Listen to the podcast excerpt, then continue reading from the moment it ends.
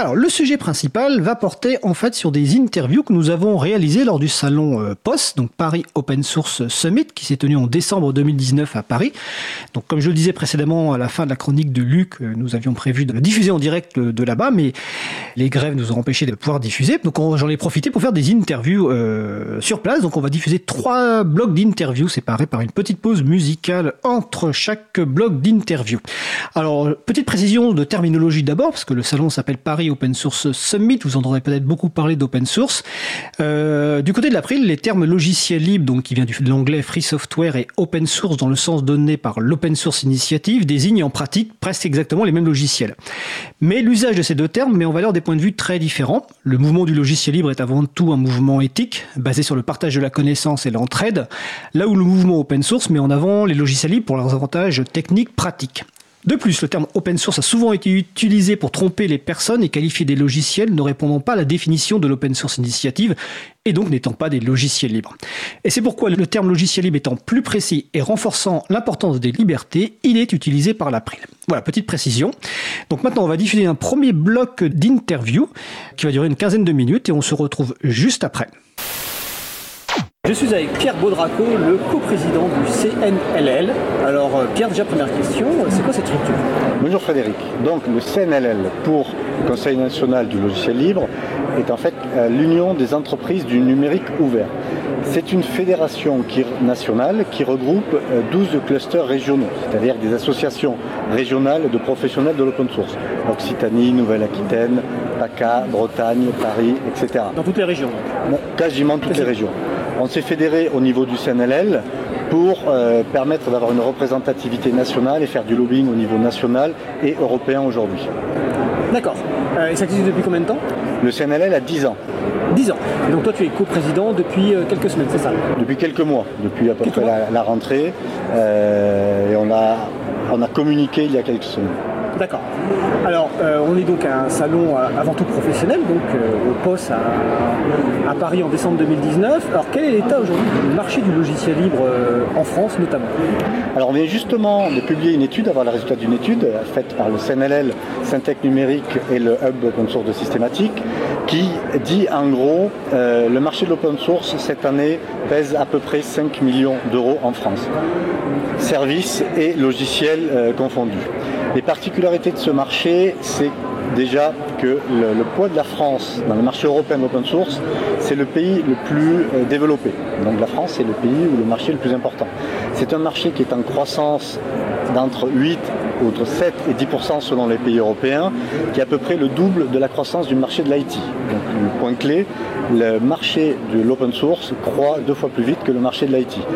Pour citer, que le marché de l'informatique en général. Le marché de l'informatique en général. Pour citer, pour se positionner, il y a 10 ans, lorsqu'on a fait la première enquête, puisque c'est quelque chose qu'on fait chaque année, le poids de l'open source au logiciel libre était d'environ 2%. Aujourd'hui, on est à 10% à peu près du marché euh, de l'informatique en général, et avec une projection d'atteindre les 12% d'ici 3 ans. Autre point clé, la croissance et donc l'emploi. C'est un marché qui pèse cette année à peu près 47 000 emplois selon l'étude et on va gagner 12 euh, 000 emplois d'ici 4 ans. D'accord. Alors 12 000 emplois d'ici 4 ans, euh, moi j'ai entendu dire qu'il y a des difficultés d'embauche, de, recrutement pour trouver des bons profils. Est-ce que c'est toujours le cas euh, cette difficulté de recrutement ou au contraire vous trouvez finalement des, profils facilement? Non, c'est toujours le cas puisque le numérique prend de l'ampleur partout. L'open source croît dans le numérique et en général les profils qui euh, sont très open source, sont des gens plutôt autonomes, débrouillards, qui, aiment bien creuser, donc des profils plutôt recherchés. Et donc effectivement, vu qu'à peu près toutes les sociétés sont en train d'essayer de recruter, des petites comme les grosses, les éditeurs comme les intégrateurs, ça met une tension très forte sur le marché d'emploi et sur la recherche de profils open source. Est-ce qu'à ce niveau-là, il y a des actions que vous attendriez de, l'État, peut-être au niveau de, la formation dans les grandes écoles, pour justement euh, avoir des profils euh, logiciels libres prêts euh, lorsqu'ils ont fini leurs études Oui, globalement, en fait, on aimerait que l'État reconnaisse un peu plus cette filière-là, sa capacité d'innovation et sa participation à la reconquête de la souveraineté numérique. L'open source est un point clé là-dessus. Donc ça veut dire qu'il faut former et donc il faudrait avoir des filières dédiées, avoir des, branches ou des cursus open source dans les écoles généralistes informatiques. Et ça, on aimerait avoir plus d'incitation au niveau État-gouvernement. D'accord. Et euh, est-ce que, en, 10 ans, donc le CNLL a vu une évolution euh, politique? Bon, il y a eu plusieurs gouvernements qui se sont succédés, et au sein de l'administration également euh, sur la prise en compte du logiciel libre. Est-ce que l'évolution est positive de ce côté-là? C'est-à-dire qu'il y a, qu y a plus en plus de soutien de l'État, ou est-ce qu'il y a encore des freins qu'il faut lever au-delà au de la formation dont on vient de parler? C'est un petit peu compliqué. On a eu beaucoup de soutien, notamment au niveau politique où il y a des textes. Euh, en 2012, euh, la loi Le Maire en 2016. Euh, le problème est un petit peu toujours le même, c'est dans l'application. C'est-à-dire, en fait, le SAV des lois n'est pas effectué. Donc service après-vente. Oui, pardon. Le service après-vente, en gros, faire appliquer la loi, s'attacher à ce que les gens la respectent. Et donc, comme personne contrôle, comme personne n'incite, ben, ce qui se passe, c'est qu'il y a toujours des marchés qui ne respectent pas ces, qui ne respectent pas ces lois-là. Et en fait, tant qu'on ne vient pas les dénoncer, il ne se passe rien. Donc, on a toujours ce sujet-là. Donc, l'État parle un peu d'open source. Aujourd'hui, il y a un recul quand même sur ce sujet, de la DINUM notamment, même si certains en interne se battent pour on sent que l'appui affaiblit, que l'open source est un petit peu moins porteur en ce moment au niveau de l'État. Le DINUM, c'est la direction informatique euh, interministérielle du numérique, euh, et enseignement euh, DINSIC, direction informatique numérique. Et... Services informatiques centraux. Voilà, service informatique central. Donc effectivement, il y, a des, il y a des gens qui, qui, font des choses à l'intérieur, et notamment qui sont présents à ce salon à travers l'initiative Blue Hats, donc des, des, personnes dans l'administration qui contribuent au logiciel libre et des personnes à l'extérieur. Vous vous attendez quand même à, à un engagement politique plus fort encore et surtout dans l'application derrière, le, suivi finalement s'assurer que la loi qui encouragerait, donnerait la priorité au logiciel libre soit vraiment suivie des faits. Tout à fait. Ce qui serait logique. La DINUM donc, que tu as décrit, effectivement, fait des choses. Bastien Guéry, qui est là, qui anime les ateliers loi toute la journée, montre qu'il y a de l'open source dans l'administration avec des volontés euh, de faire et de diffuser. Aujourd'hui, c'est moins suivi au niveau politique. Par exemple, le CIL, qui était le socle interministériel de logiciels libres, donc un document qui référençait, qui préconisait des logiciels, n'est pas vraiment reconduit, n'est pas certifié cette année. Donc il y a des signaux politiques dangereux pour l'open source.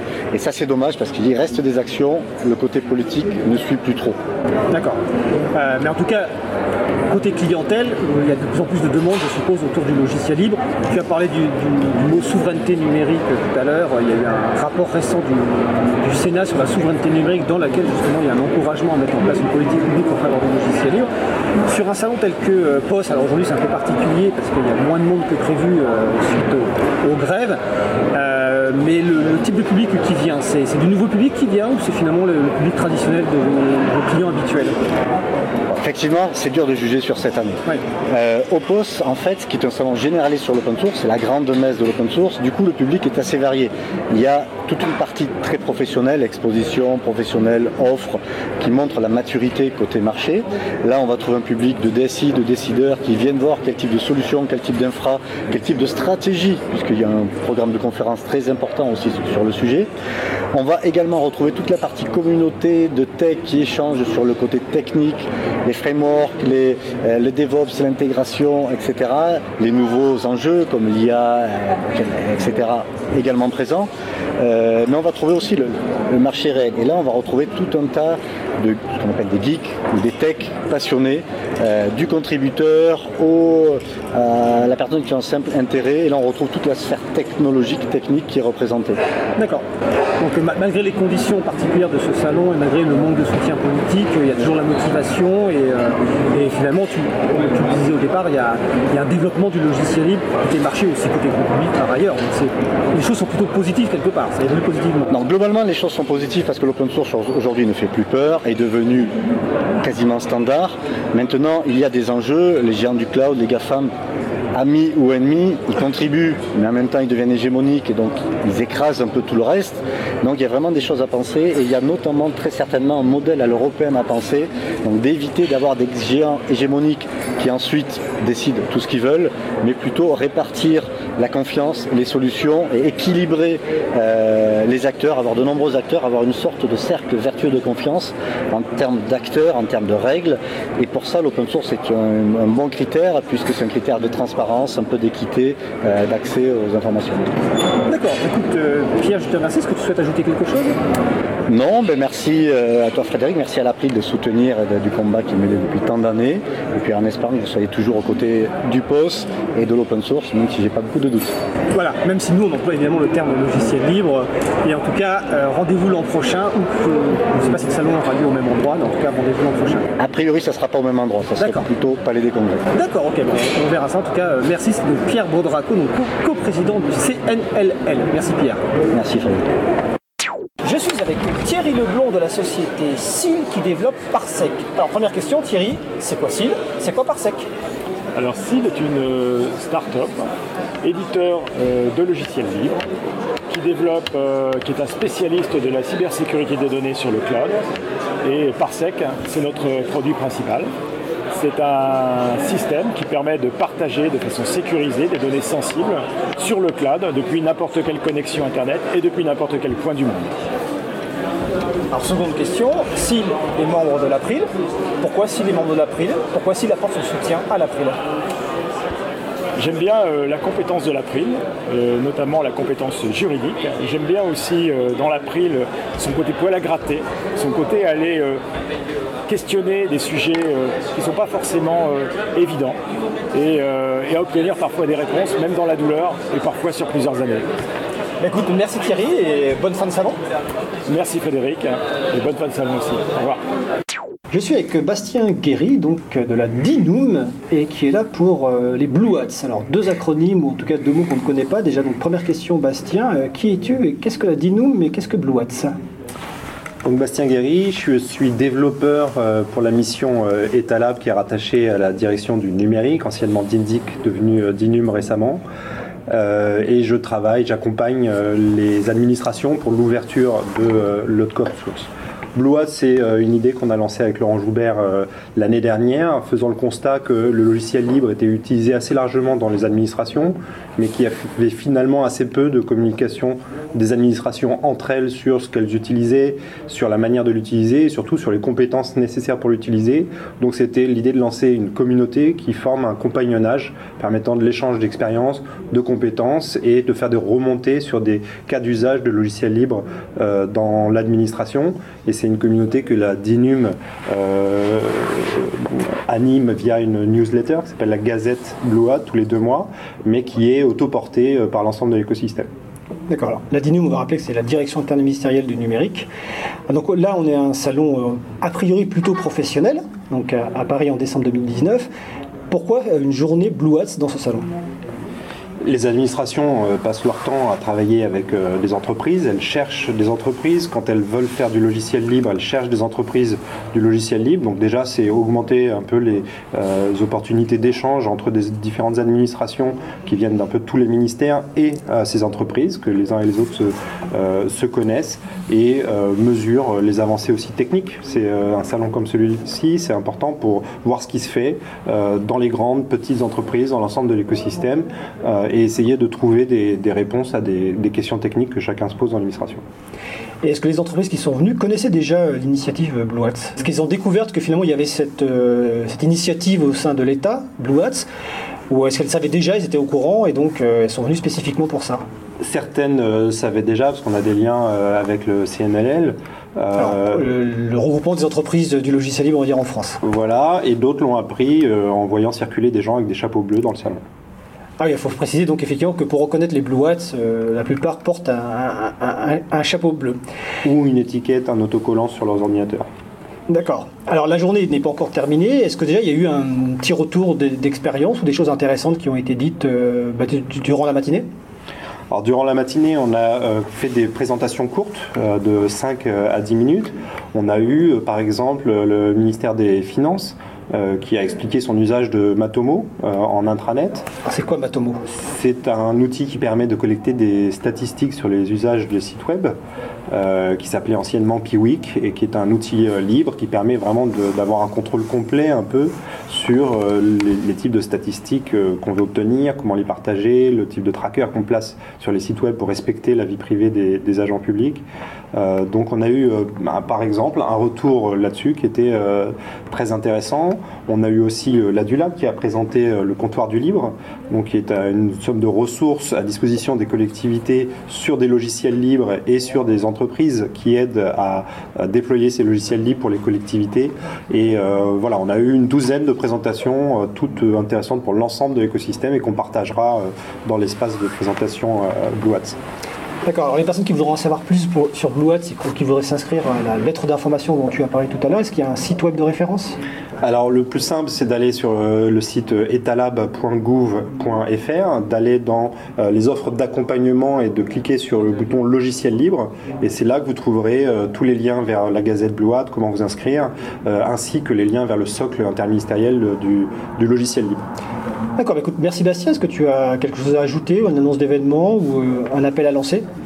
Et eh ben, simplement continuer. Euh, Blue Hat, c'est pas seulement les gens de l'administration, euh, c'est aussi euh, des citoyens, c'est aussi des entreprises, c'est aussi, c'est vraiment l'ensemble de l'écosystème qui pense que le logiciel libre et le service public, ce sont des valeurs communes qu'il faut encourager ensemble.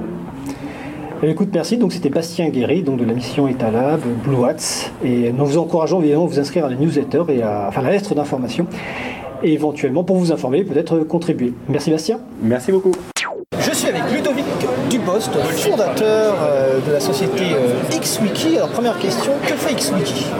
Alors chez XWiki on développe deux logiciels libres, on développe des logiciels libres de collaboration. Donc le premier s'appelle XWiki, c'est un logiciel de partage de connaissances et d'organisation des connaissances à l'intérieur des entreprises basé sur le principe du wiki. Euh, et le deuxième logiciel qu'on fait s'appelle CryptPad, qui est un logiciel de collaboration qui a la particularité d'être chiffré de bout en bout.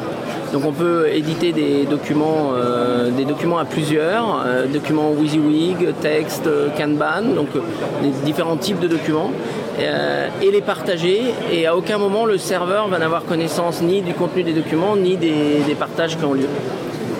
Alors XWiki est membre de l'April.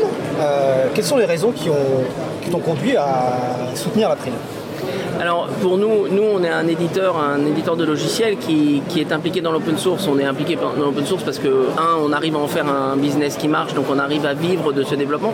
Mais on considère aussi que développer de l'open source c'est important. C'est important pas uniquement du point de vue technologique ou économique, mais c'est aussi important du, point de vue politique, au niveau de la souveraineté des pays, au niveau de la liberté des citoyens.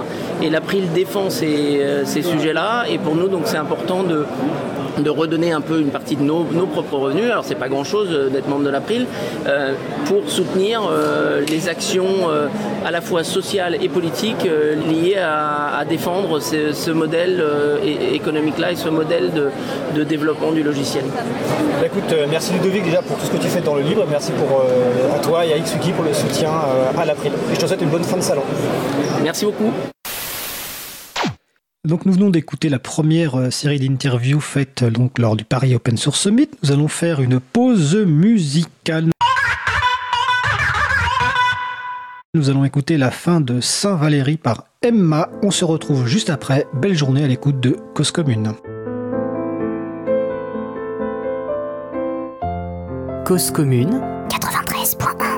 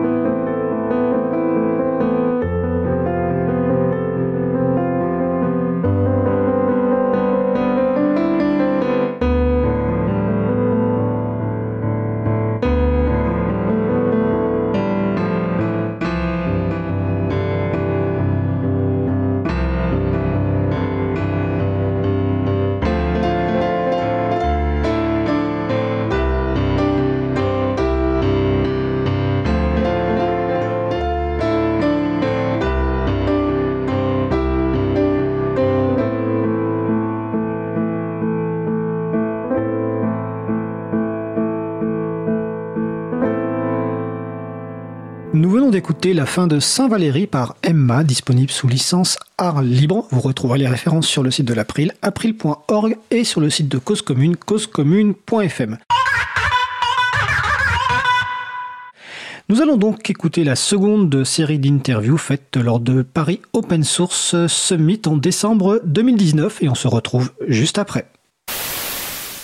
Je suis avec Olivier Quérol de la société Logilab, donc toujours au salon Post en décembre 2019. Donc bonjour Olivier, déjà je voudrais que tu nous présentes euh, la société Logilab. Ah, bonjour, euh, donc Logilab est une euh, petite entreprise de 25 personnes aujourd'hui. Nous sommes basés à Paris, à Toulouse et nous proposons des formations autour de différentes techniques comme Python ou JavaScript, des choses comme ça.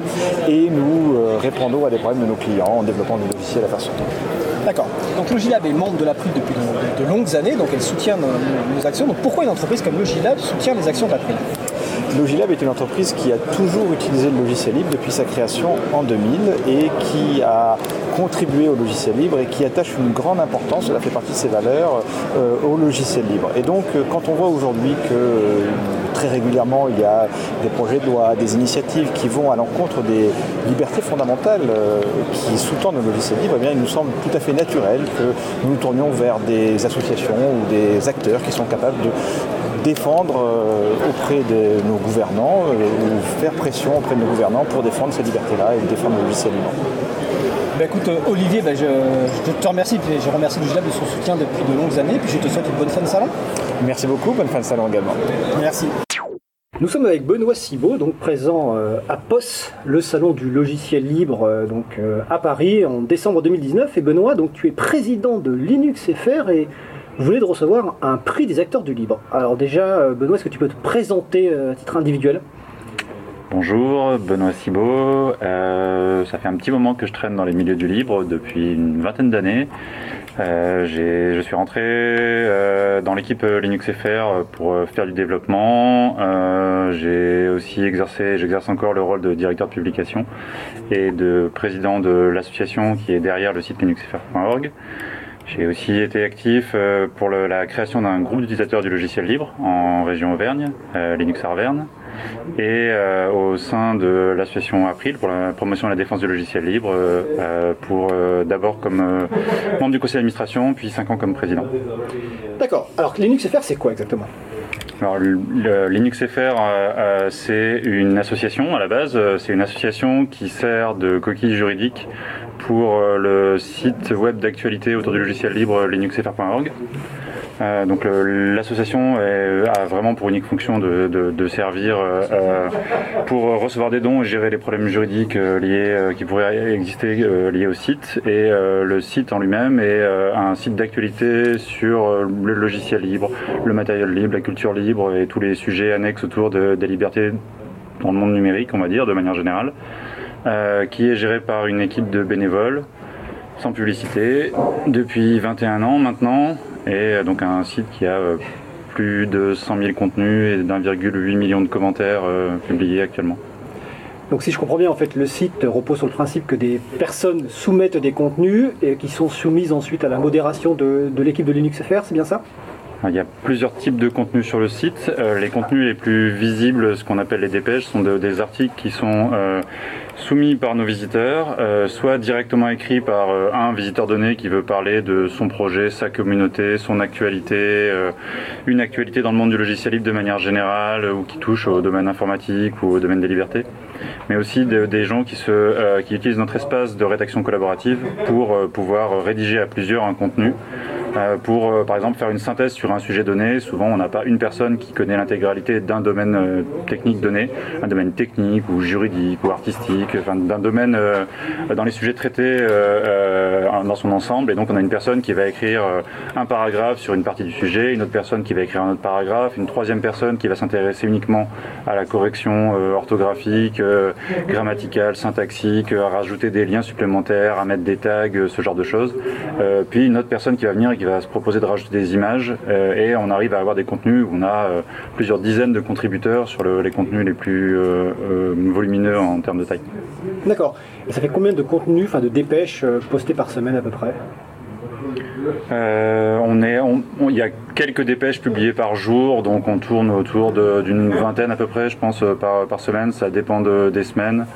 Il y a des contenus qui sont euh, réguliers. Euh, je pense par exemple euh, à la dépêche de la reprise hebdomadaire pour annoncer l'agenda du libre et tous les événements de la semaine sur le logiciel libre en France, en Belgique, en Suisse, euh, en Tunisie et l'autre euh, agenda du livre du Québec. Euh, donc on reprend leurs événements, on les annonce en général le week-end pour la semaine qui suit. donc on peut avoir ce type de contenu régulier ou alors des contenus qui sont ben, liés à une actualité euh, que ce soit une actualité, euh, je sais pas, une nouvelle directive européenne ou euh, l'annonce d'un nouveau projet ou l'événement d'une communauté ou enfin tout type de tout type d'événement susceptible d'intéresser nos lecteurs. Après tout, l'objectif de l'UnixFR, c'est d'être géré par la communauté et d'être utilisé pour la communauté. Donc on a nos nos visiteurs sont aussi nos contributeurs, ils nous aident à publier des contenus. Et après, c'est aussi nos visiteurs qui deviennent, qui rentrent dans l'équipe et qui deviennent euh, euh, modérateurs, animateurs de l'espace de rédaction, euh, qui aident à coder le, site, à rajouter des, images et des visuels pour le site, à administrer les serveurs de, l'association et les serveurs utilisés pour le site. Un tout type d'activité qui permet de faire tourner le site.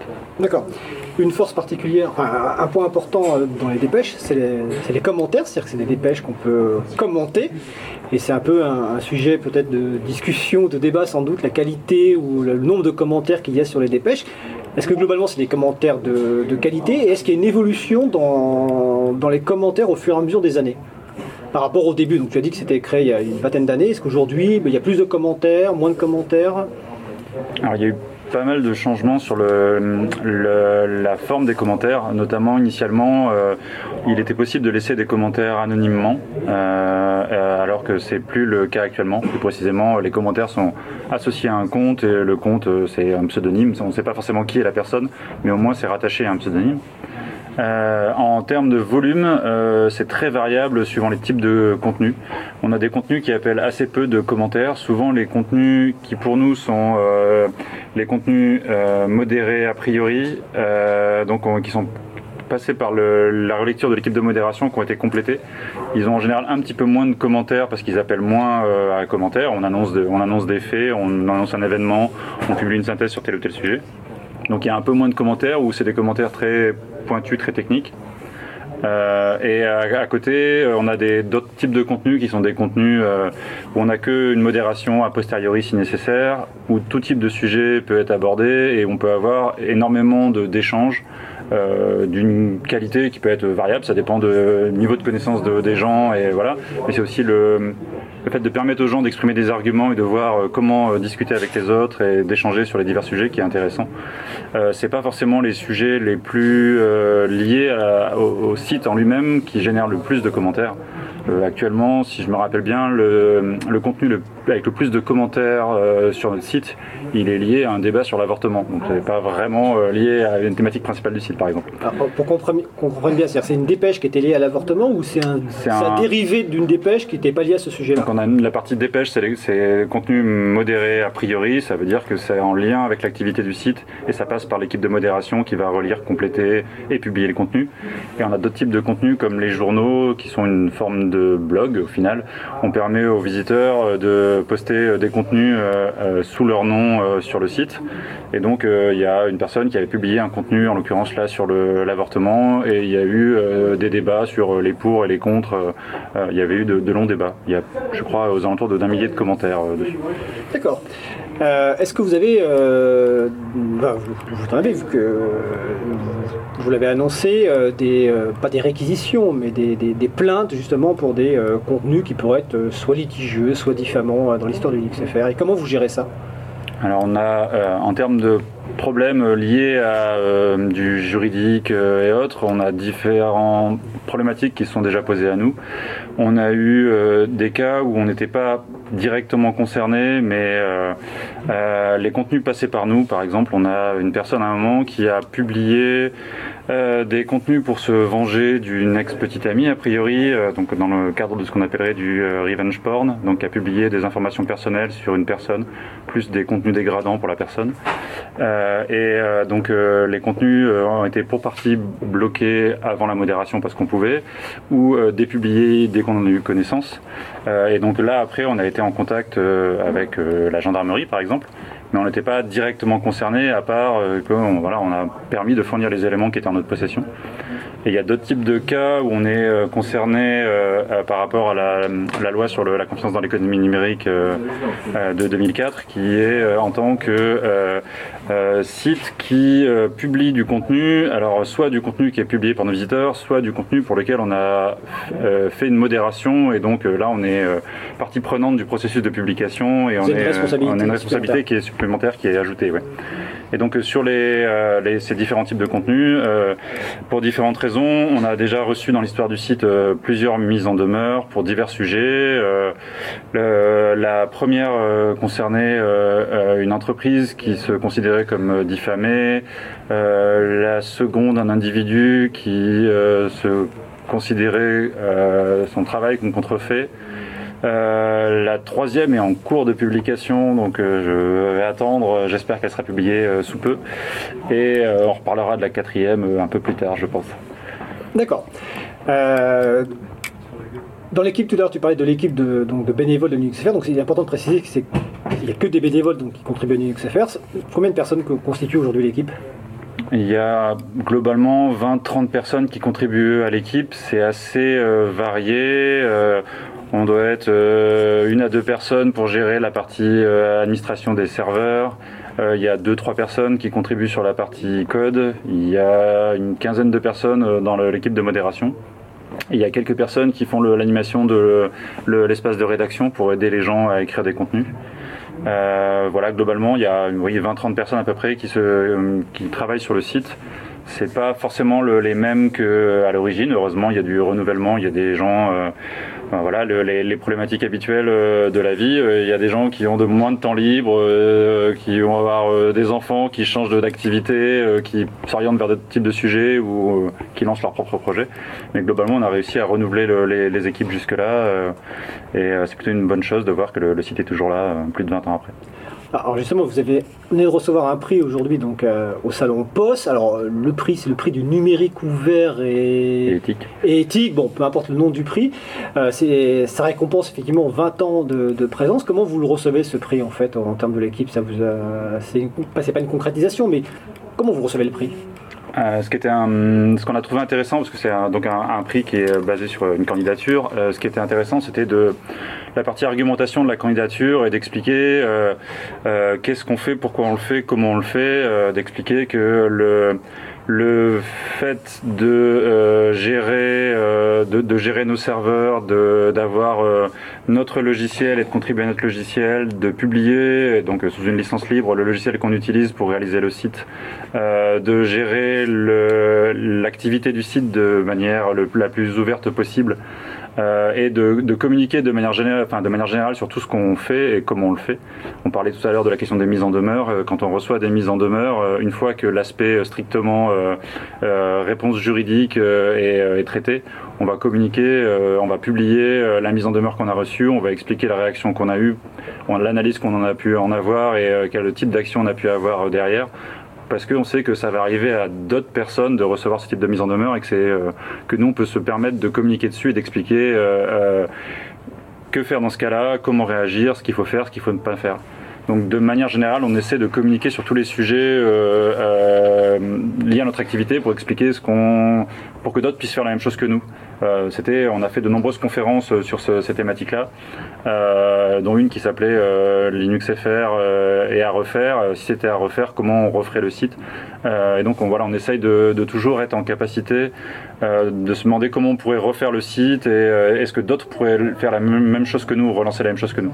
Donc, une des questions notamment, c'est ben, les les restrictions qu'il peut y avoir sur la liberté d'expression euh, maintenant ou le contexte juridique, en quoi on va avoir des nouvelles limitations, comment on doit s'adapter, euh, quelles sont les nouvelles contraintes, euh, quelles réponses on va adopter.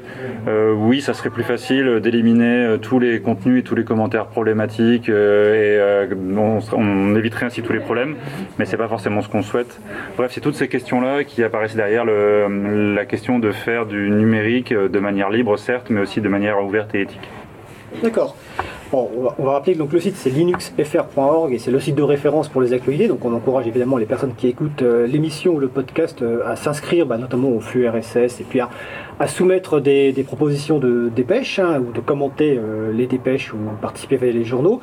Qu'est-ce que, dernière question, qu'est-ce que tu pourrais souhaiter ou qu'est-ce que, quels seraient les besoins potentiels du Linux FR pour les années à venir? Bah, comme tous les projets euh, et euh, les projets du libre en particulier, on a toujours besoin, de contributeurs pour aider euh, à, tous les niveaux. La, la, vraie problématique est toujours la même pour tout le monde. Je disais qu'on a renouvelé, le, on a renouvelé les, les effectifs euh, euh, du côté de l'équipe, mais aussi du côté des visiteurs. Mais ça reste toujours euh, le grand sujet euh, pour le, le site, c'est euh, comment s'assurer que euh, les nouvelles générations ou des nouveaux lecteurs vont venir sur le site. à quel point on va réussir à avoir un site qui est moderne techniquement, qui est moderne esthétiquement et qui aborde correctement les, euh, les thématiques euh, euh, actuelles, on va dire. Voilà, est-ce que si on parlait uniquement de logiciel libre maintenant, ce serait peut-être pas suffisant. le fait d'élargir à d'autres thématiques, ben, c'est dans l'air du temps. Et quels sont les prochains sujets qui vont apparaître? De quoi on va devoir parler? C'est fait aussi partie des choses qu'on doit identifier et aider les gens à s'exprimer sur ces sujets-là. Notre le but de LinuxFR, c'est de permettre aux communautés de s'exprimer, de servir de relais de communication et de pouvoir médiatiser un certain nombre de messages.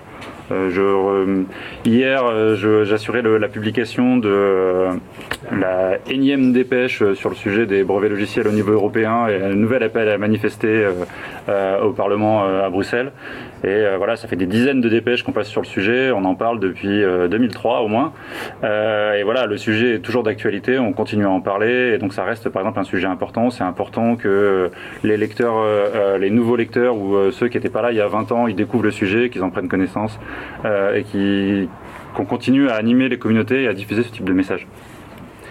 Mais écoute, Benoît, très bien. Et euh, alors, je vais rappeler que, ben, enfin, je vais euh, indiquer que le podcast de l'émission Libre à vous est annoncé chaque semaine évidemment sur l'UNXFR. J'en profite pour remercier l'équipe de modération parce que entre la première fois que j'ai posté les annonces et aujourd'hui, il y a eu des évolutions dans la présentation qui ont été euh, faites suite à des suggestions de l'équipe de modération pour améliorer la présentation de l'annonce. Donc ça c'est très important en tant que soumetteur de dépêche d'avoir un retour en nous disant bah tiens là tu pourrais améliorer telle ou telle chose. Donc euh, franchement merci l'équipe de modération et puis merci à LinuxFR d'exister. On va faire un petit euh, coucou à Fabien Penseau notamment l'un des fondateurs de LinuxFR il y a une vingtaine d'années.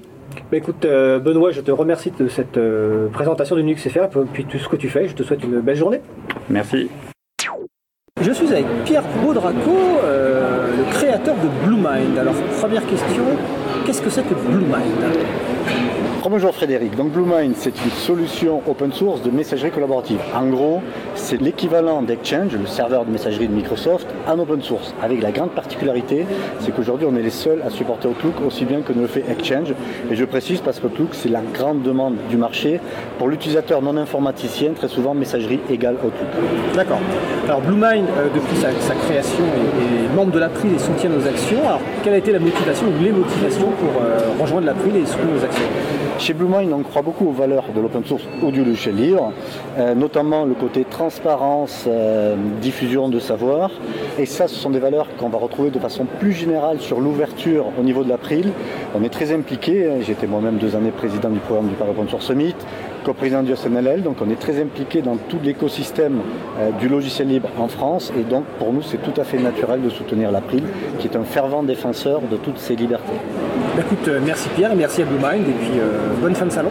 Merci bien Frédéric. Alors vous êtes toujours sur Radio Cause Commune 93.1 FM en Ile-de-France et sur le site causecommune.fm partout dans le monde. Nous allons faire une pause musicale. Nous allons écouter euh, Sneaky Snitch et on se retrouve juste après. Belle journée à l'écoute de Cause Commune. 93.1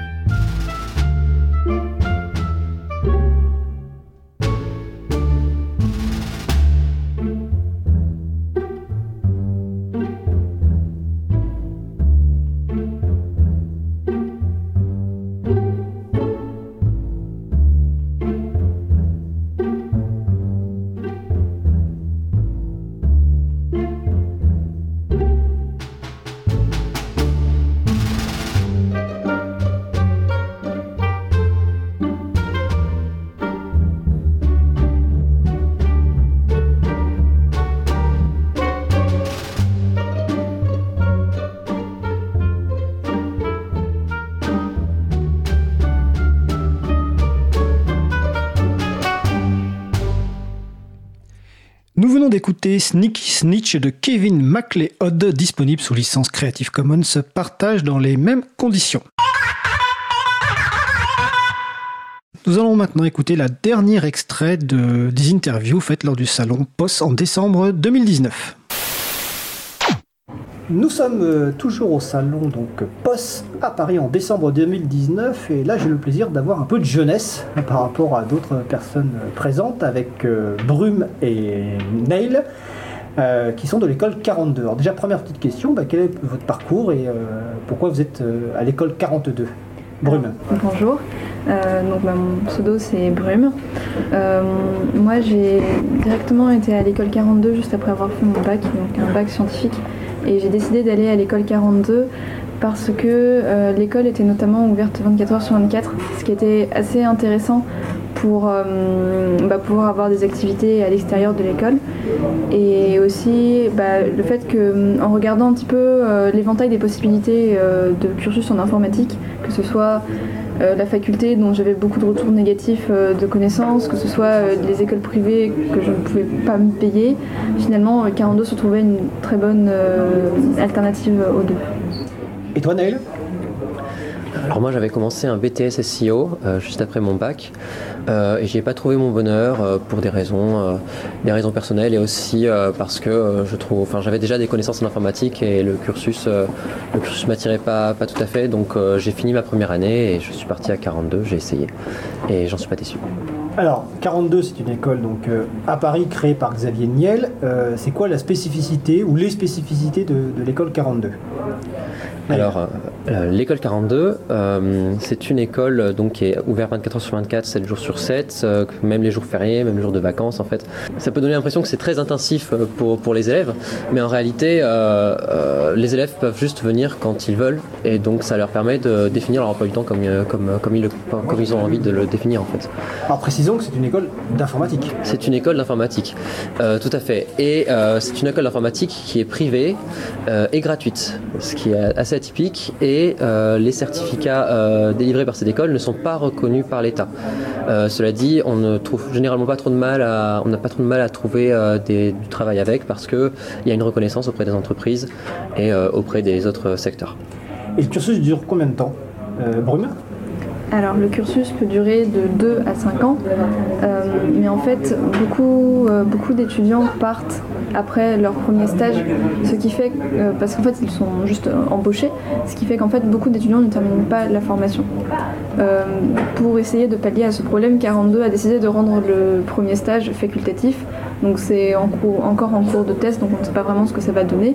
Mais euh, le fait est que du coup, bah, pour les, euh, les promotions précédentes, euh, beaucoup, ça tourne autour de 80%, je crois, d'élèves en fait partent au bout d'un an, deux ans.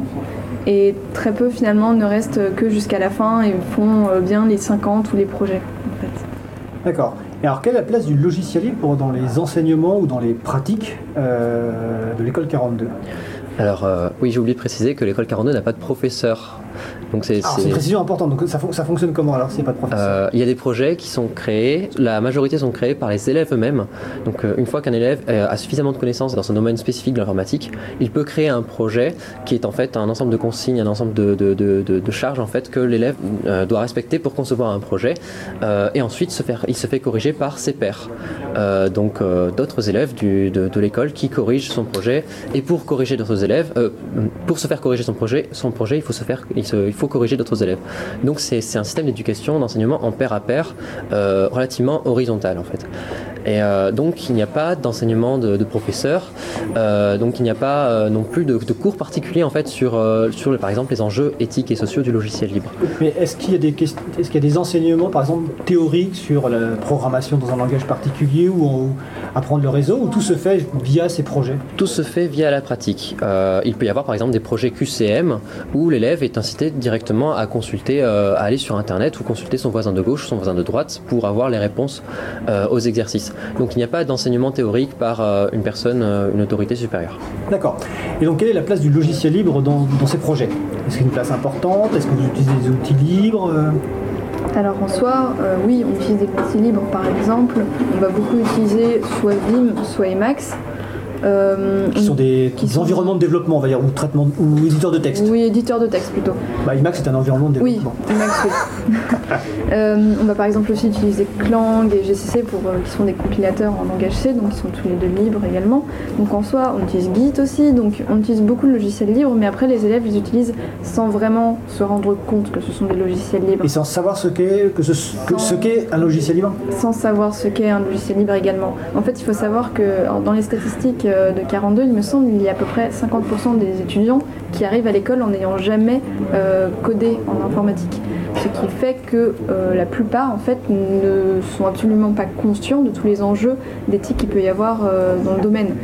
Et à l'école, donc, il y a aussi euh, beaucoup de conférences. Il y a un amphithéâtre euh, qui est utilisé euh, bah, quasiment tous les jours.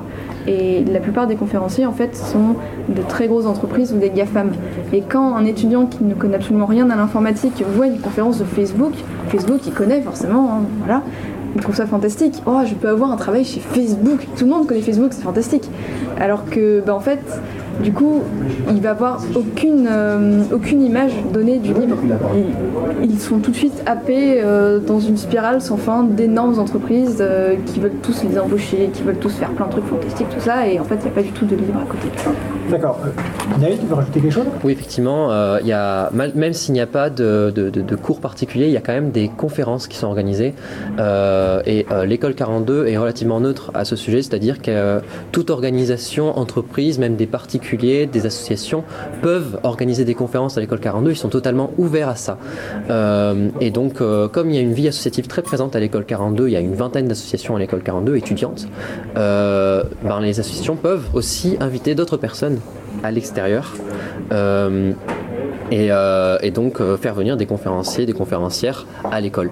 Et euh, ce qui se passe effectivement, c'est que on retrouve toujours les mêmes entreprises euh, en conférence, sachant que généralement ces entreprises ont le budget pour faire venir des conférenciers, des conférenciers euh, très euh, très pointus dans leur domaine, qui savent présenter les choses comme il faut, et qui bon, ensuite bon, il y a toute toute une histoire de goodies, de de, de, de, de- buffets bien organisés par ces entreprises-là, euh, que, que nous on n'a pas du côté du livre. Et on a eu du mal à un moment à trouver des personnes qui euh, pour, pour venir sensibiliser les élèves à l'école 42. Alors, avant de parler de l'association que vous avez donc créée à l'école 42 euh, autour du logiciel libre, donc qui s'appelle 42L, euh, comment vous, vous avez été sensibilisé au libre à titre personnel? Est-ce que c'était avant l'école ou pendant les projets à l'école? Euh, Brume, par exemple. Alors euh, pour moi, c'est totalement Neil qui m'a sensibilisée. Du coup, euh, je vais plutôt laisser Neil parler pour ce coup. Alors, Naïl Euh, moi, c'était euh, simplement euh, par l'envie en fait de comprendre euh, les outils de mon environnement. C'est-à-dire que j'étais très attiré par l'informatique depuis que je suis petit, et euh, bah, en utilisant les logiciels euh, au quotidien, mes, mes logiciels au quotidien comme par exemple Google ou Windows, je me suis aperçu que ben, j'étais pas tout à fait libre, et donc je voulais savoir comment ils fonctionnaient à l'intérieur, et c'est c'est là où je me suis rendu compte que j'étais emprisonné, et donc j'ai voulu essayer d'autres logiciels, savoir comment ils fonctionnaient, et, et c'est là où j'ai découvert un petit peu le, le monde du livre. D'accord. Donc tu étais sensibilisé avant l'école 42, tu rentres à l'école 42 et tu te rends compte avec Brume que la partie éthique ou même la connaissance du logiciel n'est pas très présente. Donc vous décidez de créer une association qui s'appelle donc 42L pour 42 logiciels libres? Oui, exactement. Euh, 42 L. 42L. Euh, donc quel est le but de cette association et euh, quelles actions vous menez? Alors nous, nous organisons des conférences, des ateliers et des débats euh, à l'école 42. On fait de la sensibilisation. Euh, donc euh, on invite euh, des personnes qui savent parler du sujet bien mieux que nous euh, sur euh, certaines spécificités de, de, de leur domaine. Par exemple, présenter un logiciel qu'ils utilisent qui est libre euh, ou même parler réellement des enjeux éthiques et sociaux. Euh, venir participer à des débats. Par exemple aussi, on a invité Parinux pour une install party à l'école 42. Alors, des Parinux, c'est un groupe d'utilisateurs et d'utilisatrices de la région parisienne, de logiciels de la région parisienne. Exact. Et une install party, c'est une fête d'installation où les gens se font aider pour installer du logiciel libre sur leurs ordinateurs. Tout à fait. Et euh, ce sont des moments euh, très conviviaux à passer avec euh, les élèves de l'école 42 et, et bon, généralement, ça se passe, ça se passe plutôt bien. D'accord. Et vous avez euh, beaucoup d'élèves qui viennent de l'école 42 pour assister à ces conférences, à ces ateliers Une Alors, bonne proportion ou c'est une minorité Alors par exemple, euh, le 13 novembre, C'était euh, l'une des premières fois où on faisait une grosse conférence. On invitait euh, cinq euh, personnes à venir. Donc euh, c'était des contributeurs de la monnaie libre June et euh, toutes les places dans l'amphithéâtre ont été réservées, c'est-à-dire 150 places. Ah oui, donc ça intéressait beaucoup les gens. Ça a intéressé beaucoup de gens. Après, il faut savoir que par rapport au nombre de personnes euh, dans l'école, c'est pas non plus euh, gigantesque. hein, Alors justement, il y a combien d'étudiants et d'étudiantes dans l'école Enfin, par- de personnes finalement en fait. Il y a à peu près 900 personnes qui rentrent chaque année, en sachant que du coup, beaucoup euh, ne restent qu'un an. Et alors, euh, est-ce que vous avez une connaissance de la répartition entre hommes-femmes dans les personnes euh, qui sont à l'école? Ça tourne autour de. mm, 30% Non, ça doit tourner 20%, je dirais. 20% de femmes? À peu près. euh, En tout cas, le but. Enfin, il y a une nouvelle directrice à l'école qui s'appelle Sophie Gégé, qui est, en, en- qui est à ce poste depuis novembre 2018 il me semble. Euh, et euh, son but est vraiment de faire en sorte qu'il y ait euh, la parité à l'école. Donc beaucoup de choses sont mises en place pour ça. D'accord. Alors j'ai vu que vous étiez présent aussi à des événements libristes, c'est-à-dire que les- votre association et vous-même étiez présents, donc notamment, alors, je crois, à, à Toulouse récemment en, en novembre 2019, donc à l'événement Capitole du Libre. Donc là, c'est le but, c'est de faire connaître l'école 42 et la partie logiciel libre pour faire devenir de nouvelles personnes. Alors, euh, c'est faire connaître euh, surtout l'association 42L et euh, présenter aux libristes le fait qu'il est possible pour, pour la communauté libriste de venir organiser des conférences à l'école 42. Parce que notre, en fait, notre enjeu de sensibilité se, se, se- se présente sous deux axes principaux la sensibilisation des élèves, mais aussi la communication auprès des libristes. Parce que si- on peut pas faire la sensibilisation tout seul, en fait. On a besoin de personnes pour venir présenter les sujets. Donc, c'est pour ça qu'on vient aux, aux- événements du libre en, en France, Euh, parce qu'on on- on veut présenter nos activités, on veut que des personnes euh, puissent euh, ma- manifester leur intérêt auprès de, nos activités et présenter éventuellement les leurs à l'école 42. Donc en tout cas, vous lancez un appel à toute personne qui souhaiterait faire une présentation autour du logiciel libre à l'école 42 de vous contacter ou de faire un atelier pratique. Euh, Est-ce que vous savez déjà ce que vous allez faire après? Est-ce que avez une idée euh, Parce que comme tu le disais, Brume, au, début, on peut rester entre 1 an et 5 ans à l'école 42, Bon, ça dépend des stages. Est-ce que vous, avez déjà des idées dans le, du domaine dans lequel vous allez travailler ou dans les structures dans lesquelles vous avez envie de travailler? Brune Euh, Alors moi je sais pas vraiment, je sais que j'aimerais beaucoup faire d'autres études après pour pouvoir faire de l'informatique plus tard, mais aussi avoir d'autres cordes à mon arc. Par exemple, j'aimerais bien faire euh, au moins peut-être euh, un an dans une école d'art bah, pour pouvoir apporter euh, quelque chose qui ne serait hum, qui pourrait, enfin pour pouvoir apporter quelque chose d'utile, par exemple bah, au livre, par exemple de manière générale. Au, au quoi, excuse-moi? Au livre, par exemple, de manière générale. Et ton côté, Naël Euh, je reste assez, euh, euh, assez. euh, je, je, je pas, je pas, pas tout à fait de position encore à, à ce sujet-là. Euh, je, euh, je pense que le temps nous le dira. Et euh, en ce qui concerne l'association, c'est la même chose, c'est-à-dire qu'elle a été créée en janvier 2019. Euh, nous avons ouvert les adhésions en mai 2019. Euh, elle a plus ou moins euh, six mois d'existence. Le futur reste encore très très vague pour, pour nous deux, je pense. D'accord. Est-ce qu'il y a un site web euh, consacré à la- à l'association pour, ou pour vous contacter? Oui, tout à fait. euh, 42l.fr, donc 42l.fr. euh, avec euh, des blogs. euh, Il y, a- il y a un blog sur lequel on, on publie régulièrement des articles euh, et on donne des nouvelles euh, donc de ce, de ce que nous organisons et sur lequel on peut accéder à nos services parce que nous, sommes, nous faisons partie du collectif euh, euh, Chaton euh, initié par Framasoft. Alors rappelle-nous ce que veut dire chaton, quel collectif chaton en une phrase? C'est le collectif des hébergeurs alternatifs, transparents, ouverts, neutres et solidaires, euh, qui est en fait euh, un collectif euh, de, petites structures qui, qui ont envie de proposer des services alternatifs aux géants du web. Donc nous faisons partie de ce collectif et nous hébergeons quelques petits services qui peuvent être utiles à, toutes et tous et qui sont en libre accès pour la Eh bien écoutez, merci. Est-ce que vous souhaitez ajouter quelque chose? Non? Pas du tout Ok. Eh ben, euh, je vous remercie en tout cas, ça fait plaisir de, de voir euh, des jeunes qui se mobilisent euh, pour les libertés informatiques et qui créent des associations. et puis l'accès 24 heures sur 24 euh, à l'école 42 me rappelle ma jeunesse à Saint-Denis, Paris 8, où une des spécificités du centre de calcul était l'accès euh, 24 heures sur 24 euh, pour les étudiants et étudiantes d'informatique. Donc nous étions avec euh, Naël et Brume, qui sont donc de l'école 42 et surtout de l'association 42L, donc 42L.fr. N'hésitez pas si vous souhaitez proposer des conférences ou des ateliers, contactez-les. Je vous souhaite une belle journée. Merci. Merci.